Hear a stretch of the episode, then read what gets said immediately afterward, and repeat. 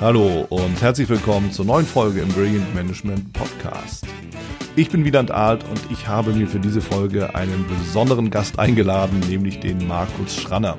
Markus Schranner ist Gründer von Startup Germany, selber erfolgreicher Gründer in Deutschland, aber auch in den USA. Markus kommt aus der IT und äh, ich habe mich mit ihm darüber unterhalten, wieso die Start-up-Szene in Deutschland aufgestellt ist, wo wir aktuell Chancen, aber auch Risiken sehen und wie er mit Startup Germany Gründer dabei unterstützt, richtig Fuß zu fassen. Ich bin hier zusammen mit dem Markus Schranner. Markus Schranner ist ein ja, Start-up-Experte, eigentlich ein, ja, ein, ein Urgründer sozusagen. Markus hat in Deutschland Start-ups gegründet, aber auch vor allen Dingen in den USA, so wie ich das richtig verstanden habe. Markus, erstmal willkommen, freue mich, dass du da bist. Ja, hallo, äh, danke, dass ich bei dir sein darf. Markus, ähm, stell doch mal eben so in dem Maße vor, wie du das auch für richtig hältst. Was hast du denn eigentlich alles so in der Start-up-Szene gemacht und wo, wo siehst du dich und was hast du aktuell so vor? Ja, ähm, was habe ich alles in der Startup-Szene gemacht? Ähm, ich muss relativ früh anfangen. Also mhm. nach meiner Mutter, die erzählt das zumindest sehr gerne, habe ich mit sechs Jahren zum ersten Mal gesagt, ich möchte mein eigenes Unternehmen haben. Okay. Ähm, das heißt aber nicht, dass ich es dann zu dem Zeitpunkt natürlich auch schon hatte. Ja. Ich habe aber seitdem ich zehn bin eine, sehr enge Verbindung äh, zur IT und mhm. habe mit 13 angefangen zu programmieren und das war natürlich schon so ein bisschen äh, eine Richtung, die das Leben mitgezeichnet hat. Ne? Also mhm. mit, mit 15, 16 dann ein kleines Unternehmen, in dem wir PCs zusammengeschraubt haben, die dann verkauft wurden. Da kamen dann irgendwann Unternehmenskunden. Äh, mein Abitur habe ich mir finanziert mit dem Import von Bauhausmöbeln aus China, die lizenzfrei waren. Größtenteils zumindest, sagen wir es mal so. Wir hatten auch ein bisschen Lehrgeld bezahlt damals. Mhm. Ähm, danach gab es dann eine Zeit, in der ich dort ein bisschen weg war. Also ich war fünf Jahre auch ähm, Soldat. Mhm. Ähm, dort aber wieder in einer Einheit, die sich elektronischer Kampf ELOK nannte. Also auch da war die Verbindung zur IT wieder mit, mit ja. da. Ähm, und äh, für mich war das Großartige eigentlich, dass ich noch meine Sprache Russisch lernen durfte, während ich Soldat war, was natürlich auch schön ist. Man lernt und wird bezahlt mhm. gleich. Mhm. ähm, und äh, nach meinem Studium BWL habe ich dann angefangen, wirklich noch mal ein bisschen ernster über diese ganzen Themen Veränderung, aber auch Gründung. Also was verändert die IT, ist ja immer eine große Frage, die man vor allem dann bemerkt, wenn man in Unternehmen, ähm, in größeren Unternehmen ist, wie stark auch die Arbeitsweise der Mitarbeiter beeinflusst wird durch die IT oder durch die IT-Hilfsmittel, die ihnen zur Verfügung gestellt werden, aber eben auch durch die Schulung, die sie mhm. bekommen. Ähm, und äh, das hat dazu geführt, dass ich dann für die United Technologies Corporation Veränderungsmanagement, Lean Management, KVP äh, mhm. in EMEA äh, mit ja, ausrollen durfte.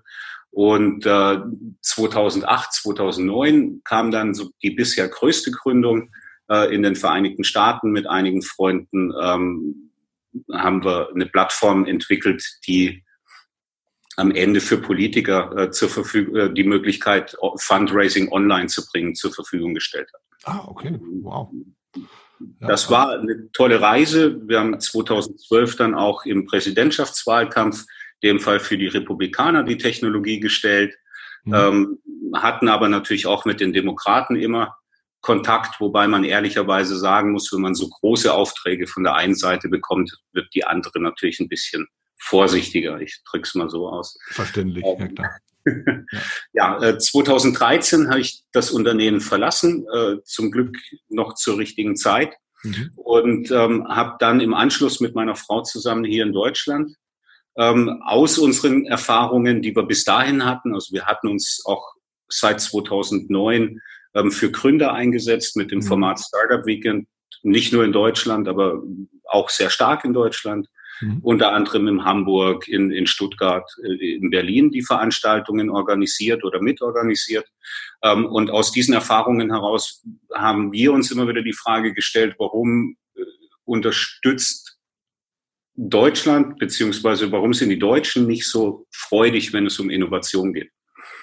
Ja, und ähm, aus diesen Gedanken und den Erfahrungen, die wir hatten, auch dem Netzwerk, haben wir dann Startup Germany gegründet mit einen Verein, mit dem wir weiterhin die Gründer versucht haben oder auch die, die es werden wollten, versucht haben zu unterstützen und auch unterstützt haben, äh, was mittlerweile dazu für, geführt hat, dass es in fast allen Bundesländern Startup Weekends gibt, mhm. ähm, wo eben Gründer schon mal vorneweg äh, reinschnuppern können und worauf wir wirklich sehr stolz sind, auch ähm, in kleineren Städten wie Ludwigshafen, Koblenz, äh, Trier, wenn wir jetzt Rheinland-Pfalz nehmen, aber auch äh, Regensburg oder Emden aktuell in Ostfriesland, mhm. ähm, wo wir überall beweisen konnten, die Deutschen sind nicht nur Beamte, sondern äh, sie haben durchaus auch Lust zu gründen, ist oft nur eine große Hürde für sie, weil sie natürlich ah, okay.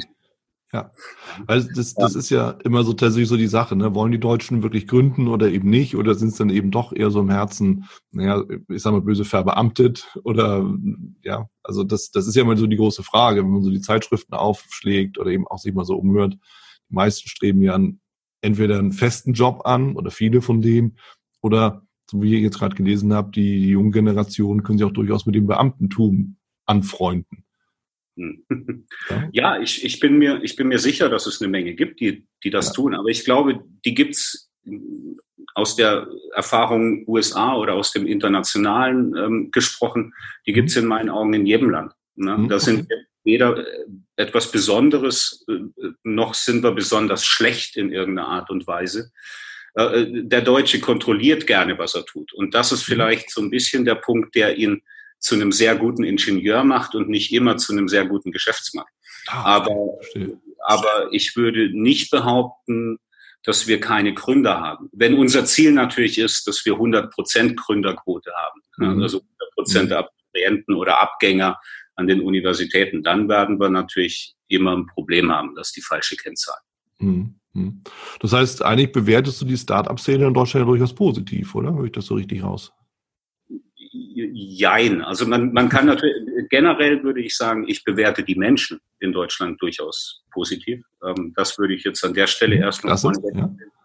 ähm, ich, ich würde sagen, was die Startup-Szene angeht, ähm, haben wir ja sehr, sehr tolle Beispiele. Ne? Das muss man ja auch sagen. Ob das jetzt mhm. hier in Berlin äh, Number 26 ist beispielsweise, die ja mhm. durchaus sehr tolle Erfolgsstory in den letzten Jahren hingelegt haben. Wir haben aber ja. genauso in Hamburg großartige Beispiele. Das Xing ist, ist jetzt schon ein bisschen älter, aber mhm. äh, ne, durchaus relevant im Markt. Auch München, Stuttgart, Köln haben wir überall Bewegung. Mhm. Ähm, was vielleicht ein bisschen schade ist, an der Stelle ist, dass es wirklich immer sehr abgeschlossene Bewegungen sind. Also ich glaube, man könnte mehr erreichen, würde, würden Hamburg und Berlin zusammen mit München und Köln an großen Themen arbeiten mhm. ähm, und, und sich dann im Zweifel auch gegenseitig unterstützen. Auf der anderen Seite ist das auch eine Erfahrung, Erfahrung die ich in den USA gemacht habe. Wenn, wenn du Silicon Valley Gründer bist, dann bist du ohnehin erstmal besser als die anderen. Ne? Also das heißt, per se ist die Frage, ob du mit denen sprechen willst, wenn die nur aus New York kommen oder nicht. Mhm. Und dass sich daraus natürlich immer so eine gewisse regionale Abschottung mhm. entwickelt. Und das ist allein dem geschuldet, dass das natürlich auch Netzwerke sind. Man kennt sich halt. Ja. Und denen helfe ich eher, denen, den ich nicht kenne oder denen, den, die ich kenne. Und mhm. da ist es natürlich. Und dazu kommt, glaube ich, einfach die Historie Deutschlands. Ähm, es gibt ja kein Deutschland. Lass uns doch mal ganz ehrlich sein. Ich bin in der Nähe von München geboren und da ist es eben wichtig, was in Bayern passiert. Und für den Hamburger unterstelle ich jetzt mal, ist auch Hamburg primär erstmal wichtig und dann kommt vielleicht das, die deutsche Perspektive. Also äh, diese kleinen Fürstentümer und Königreiche, glaube ich, wirken durchaus bis heute nach möglich. Also ja, es gibt ja diesen gewissen Lokalpatriotismus. Das ist wahrscheinlich unbesehen. Aber ich glaube, du hast schon recht. Es hängt sicherlich auch an den Netzwerken in dem Sinne von, wen kenne ich, wen unterstütze ich dann eben doch lieber und dann ist einem irgendwie das Hemd näher als die Jacke beispielsweise. Ne? So könnte ja. man das dann vielleicht so sagen. Ja. Wie definierst du denn eigentlich Startup? Wir hatten ja im Vorgespräch uns schon mal darüber unterhalten. Ist es ein Freelancer? Ist das ein Startup? Ist es irgendwie der, der, der Kaufmann oder was ist ein Startup eigentlich aus deiner Sicht? Ähm, na, es gibt verschiedene Sichten erstmal per se. Ne? Da muss man, mhm. wenn wir jetzt angucken, was die IHKs für sich als Definition von Startup ähm, ja. ähm, eben gestellt haben, dann sehen wir halt, dass die sagen, ein Startup ist, ist jemand, der mit externem Kapital sehr schnell skalieren möchte mhm. ja, und auch von Anfang an eben über eine globale Expansion nachdenkt. Also Skalierbarkeit, würde ich sagen, ist definitiv der wichtigste Punkt. Mhm. Ähm, ob man ein junges Unternehmen aber nun wirklich schon bei der Gründung einordnen muss, ob das ein Startup ist oder nicht, mhm. äh, äh, würde ich teils dann auch bezweifeln. Also im mhm. Internationalen würde ich Basecamp oder das Unternehmen hinter Basecamp, dem Projektmanagement-Tool, ähm, mal angucken. Die haben angefangen mit der Idee, für sich selbst ein Taskmanagement zu machen. Mhm. Und sind mittlerweile bei über fünf Millionen User, aktiven Usern weltweit, ja. äh, weil sie eben etwas gebaut haben, was auch anderen helfen konnte. Mhm. Ja. Ähm, also das heißt, ich würde sagen, man kann durchaus mit dieser Definition Skalierbarkeit gehen. Mhm. Ähm, allerdings die Skalierbarkeit alleine ist es nicht, sondern auch der Wille, wirklich groß zu werden oder zumindest die Akzeptanz, wenn es denn die Chance hat, groß zu werden, mhm. ähm, ähm, dann auch offen zu sein, äh, Fremdkapital dafür mit in Anspruch zu nehmen und dann auch zu springen, was mhm. das Wachstum betrifft. Ne? Der Freelancer, den du angesprochen hast, ist mit Sicherheit kein äh, Startup an der Stelle. Die Skalierbarkeit. Als Freelancer tausche ich Zeit gegen Arbeit, das ist nicht skalierbar. Ja. Äh, äh, Zeit gegen Geld, verzeihen ähm, Und das ist nicht skalierbar. Und ähm, äh, entsprechend würde ich sagen, Freelancer kann kein Startup sein. Hm, hm. Okay, aber dann haben wir schon mal so eine Definition. Wie gesagt, natürlich ist es auch aus deiner Sicht und ich glaube, es gibt ja unendlich viele Varianten und Definitionen, aber irgendwo müssen wir uns ja mal orientieren. Ich will noch mal so ein bisschen auf äh, die Gründerszene grundsätzlich oder die Startup-Szene in Deutschland gehen, weil ne, bleiben wir bei dem Begriff Startup nach deiner Definition. Und du sagst es ja, ja, du glaubst auf jeden Fall auch an die Menschen, die das eben auch in Deutschland verwirklichen wollen. Ähm, wenn ich mal so mich umschaue und auch mal so umhöre, lese und höre ich ja immer wieder eben auch, dass es eigentlich noch zu wenig Startups gibt, dass uns so ein bisschen der Mut fehlt. In Deutschland allgemein gesprochen. Ähm, hm. und deshalb ist die Frage, woran könnte das denn liegen? Ist es wirklich so das Thema Netzwerk, dass man irgendwie dann nicht weiß, mit wem mache ich das denn eigentlich am besten oder woran könnte das liegen? Na, ich denke, also im internationalen Vergleich, ein Grund ist mit Sicherheit die Sprache. Also auch wenn Deutsch mhm. die meistgesprochene Sprache in Europa ist, ist es trotzdem natürlich international erstmal nicht die Standardsprache. Da hast du als englischsprachiger äh, Mensch oder als Unternehmen, das englischsprachig startet, natürlich immer schon einen großen Vorteil. Aber das ja. sehen wir ja auch in Deutschland mittlerweile sehr häufig. Zumindest ja. in der Berliner Szene, in der Hamburger Szene, also in den Szenen, mhm. die internationaler ausgerichtet mhm. sind. Mhm. Ähm, wenn es um, um, um, um die Menschen geht, mhm. äh, sehe ich das so, Punkt A wird niemand in Deutschland darauf vorbereitet. Also jeder, der sich an seine Schulzeit, und ich glaube, das können wir bundeslandübergreifend auch ähm, so sagen, zurück erinnert wird, wird sich wahrscheinlich an sehr seltene Momente erinnern, in denen gesagt wurde, überleg mal, ob du dein eigenes Unternehmen gründen möchtest irgendwann. Sondern Selten ist noch nett gesagt. Selten ist noch nett gesagt. Ja, ja, genau. Und ähm, das, was den Leuten beigebracht wird, ist, hab gute Noten, dann findest du einen guten Job, dann bist mhm. du sicher, dann kannst du heiraten, Haus bauen, alt werden, Rente bekommen, sterben. Ja, also das ja. ist äh, die Idealvorstellung, die, die vermittelt wird. Und ich glaube, ähm, Inspiration ist ein ganz, ganz wichtiger Punkt. Und da kommt das Deutsche, die deutsche Bescheidenheit, das Understatement ein bisschen dazu, dass auch die Unternehmer, die einen großen Erfolg in Deutschland hatten oder haben, äh, nicht unbedingt im Vordergrund stehen. Ne? Also wir, mhm. wir haben nicht wie beispielsweise in den USA die Situation, dass man sagen kann, ähm, ähm, der Unternehmer wird als Held, als Macher wahrgenommen, ja. sondern es ist eher schwierig. Und wenn man dann noch reich wird und das zu deutlich zeigt, das ist nicht die deutsche Kultur. Das möchte man hier nicht so haben. Und mhm. entsprechend glaube ich, fehlt einmal Vorbild, neben mhm. der Vorbildung, die dann vielleicht nötig wäre, das Vorbild. Mhm. Und dann kommt diese Kultur, diese Kultur der Stabilität. Also, mhm. wenn wir mal so einen direkten Vergleich machen, das wird ja sehr gerne gemacht, gerade Richtung USA immer, dann sage ich, ne, es heißt immer, die USA sind schneller. Da gibt es einen ganz einfachen Grund für und das ist die Art des Verbraucherschutzes. Ja, in den USA haben wir einen sogenannten nachgelagerten Verbraucherschutz und, und der drückt ja auch die Kultur aus. Mhm. Ähm, was bedeutet, du kannst erstmal machen, was du möchtest, aber wenn es schief geht, wenn du jemanden umbrichst, bringst, dann, dann klagen die alles aus dir raus, was du jemals haben wirst. Ja. In Deutschland muss ich eben vorneweg schon beweisen, dass das funktioniert und dass mhm. es auch Denkweise, was mich natürlich, die Statistiken sagen, im Schnitt acht Jahre langsamer macht. Mhm. Das heißt aber nicht, dass das in jeder Hinsicht schlecht ist. Ja? Ähm, und nochmal, Deutschland ist, ist auf Stabilität ausgelegt. Also Stabilität ja. bedeutet, auch ein Startup ist eher eine Störung, weil es stört unser, unsere stabile Wirtschaft. Mhm. Und das, glaube ich, sind Punkte, die gar nicht so die harten Fakten sind. Das ist nicht die Frage nach Geld, das ist nicht die Frage nach, nach irgendwelchen infrastrukturellen Themen, sondern das ist einfach die Frage nach dem Mindset. Ja. Ja. Was muss sich denn dann verändern? Ist es das Mindset bei den Menschen oder die Struktur oder hm, ich, mehr Geld, Verbände, Minister? Also ich glaube, Verbände sind die letzten, die wirklich helfen können, ein Startup mhm. aufzubauen. Das hat aber den Grund, dass ein Verband eine Konsensorganisation ist und als Startup muss ich mich spitz aufstellen und sagen, ich mache zur Not auch was kaputt. Also das ist einfach auch kulturell an der Stelle wieder nicht unbedingt äh, passend. Mhm.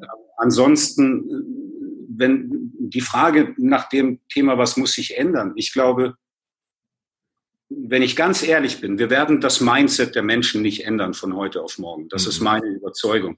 Wo wir uns Mühe geben können, ob das die IHKs sind oder ob das auch jeder einzelne Akteur von uns, jede private Person, jedes Individuum ist, mhm. Ähm, könnte sein, dass wir vielleicht ein bisschen offener sind und nicht so schnell bewerten, ob etwas gut oder schlecht ist, sondern es mal passieren lassen. Ne? Mhm. Äh, Bedingungen stellen gerne, ob das Verbraucherschutz, Datenschutz, sonstige Themen sind, aber nicht vorneweg nur besprechen. Und das bringt mich ja. auch schon zum zweiten Punkt. Ich glaube, was wir verloren haben über die letzten Jahre, das ist so mein Eindruck. Ich bin jetzt 40 und in den 30 Jahren, an, denen, an die ich mich mehr oder minder aktiv erinnern kann, ich sage, früher wurde eher, eher gemacht, als ich jünger war. Vielleicht ist das eine verschobene Wahrnehmung, mhm. aber man hat nicht alles 30 Mal diskutiert. Mhm. Heute habe ich den Eindruck, dass die kommentierenden Klassen, Journalismus, äh, Akadem, Akademia, mhm. oft wichtiger genommen werden als die eigentlichen Akteure. Und das, glaube ich, ist immer ein ganz großer Fehler. Ne, es ist schön, wenn mir ein Professor beschreiben kann, was da passiert, aber er wird es nicht tun. Also ja. muss ich mich, auch wenn der, der es tut, sich nicht ganz so eloquent ausdrücken kann, vielleicht doch dem, dem der es tut, zuhören und, und dem auch helfen. Ne? Ja. Und wenn wir uns die Förderstrukturen angucken, wir fördern Universitäten, damit die wiederum Gründer produzieren, in Anführungszeichen. Also ich ja. könnte dieses Geld nicht vielleicht auch nutzen, um direkt das den Leuten zur Verfügung zu stellen in Form von Bildung, in Form von Absicherung, mhm. ähm, ähm, die das auch tun. Mhm. Und nebendran kann der Professor dann gerne beschreiben, was sie getan haben, damit sie erfolgreich waren. Mhm. Oder eben. Also lieber in die Praxis gehen, weniger halt in die Theorie, mehr halt direkt machen, weniger zögern. Ja. Also es hört sich auch immer so danach an, als ob wir so Sicherheit suchen würden. Ne? so, so in dem Sinne. Wenn wir über Startups sprechen, sprechen wir ja oftmals eben auch über, über ja, Techs und IT und all das, was damit eben auch so zusammenhängt. Und dann kommt mir natürlich auch der Gedanke, ob der Zug in Deutschland da nicht eigentlich schon lange abgefahren ist. Ja, wenn wir nach China schauen oder nach Amerika, in den USA, ja, da geht es ja schon seit Jahren oder wenn nicht sogar Jahrzehnten massiv ab in, in all den Bereichen äh, der Technik und äh, künstliche Intelligenz, ja, E-Mobile, all dieses, was damit ja so zusammenhängt. Ähm, haben wir da überhaupt noch Chancen? Wie siehst du das? Ja, absolut. Also hm? Diese Schwarzseher, die uns da jetzt erklären, dass Deutschland mal wieder schon tot ist, ähm, das war es auch in den letzten 30, 40 Jahren, war es schon dreimal tot. New Economy und ja. Wiedervereinigung waren ja auch immer so ein ja. Punkt, wo, wo, wo all die Sicherheitsfanatiker wussten, Deutschland ist am Ende. ähm, aber Aber ich, ich glaube, was, was, was, was der eigentliche Punkt ist, ist, ja, die Deutschen sind, so wie sie heute aufgestellt sind, nicht sonderlich stark darin, aus einer Grundsatzforschung heraus eine Idee zu entwickeln, die dann zum Geschäft wird. Das ist in der Tat so. Mhm. Wo sie aber sehr, sehr stark darin sind, das sehen wir an der Automobilindustrie, auch wenn die aktuell zu Recht unter Druck gerät, aber ähm, ähm das sehen wir dort sehr stark ist, wenn wir ein Produkt haben, das zum besten Produkt zu machen, das dort draußen auf dem Markt ist oder zu einem der besten Produkte. Mhm. Das heißt, Ähm, gucken wir mal in die Vereinigten Staaten. China möchte ich bewusst zur Seite schieben, da können wir gerne gleich nochmal drüber sprechen, aber das ja, funktioniert okay. ganz anders. Mhm. Ähm, in den Vereinigten Staaten haben wir wieder diesen vor, nachgelagerten Verbraucherschutz. Das heißt, in dem Moment, in dem eine neue Technologie da draußen ist, rennen alle los, die irgendwie eine Vorstellung haben, was man damit machen kann, versuchen was, schreien ganz laut und daraus entsteht natürlich auch die Wahrnehmung, dort passiert sehr, sehr viel. Ja, klar. Wer laut ähm, schreit, wird gehört. Ne? Ganz genau, ganz genau. Die Deutschen tendieren dazu, sich jetzt erstmal alles anzugucken, zu sagen, wo genau kann ich jetzt wirklich eine Unterstützung für mein Business, für unsere Kernkompetenz, wo kann ich dadurch bessere Autos bauen, wäre vielleicht eine Frage, wo kann ich dadurch bessere öffentliche Verkehrsmittel zur Verfügung mhm. stellen. Irgendein Thema aus, das in Deutschland relativ stark ist.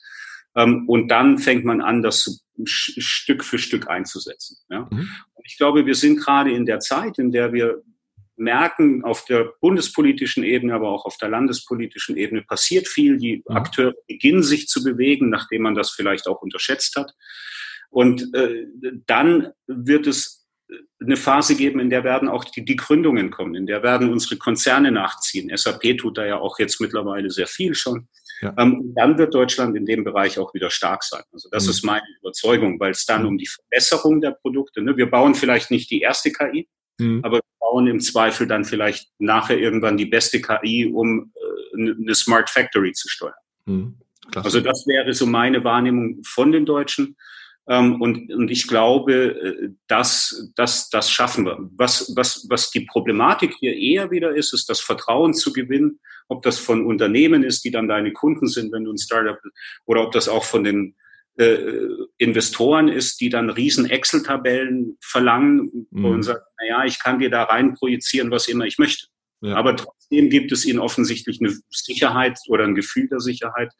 Aber zusammengefasst würde ich sagen, uns fehlen weder die schlauen Köpfe noch die mutigen. Mhm.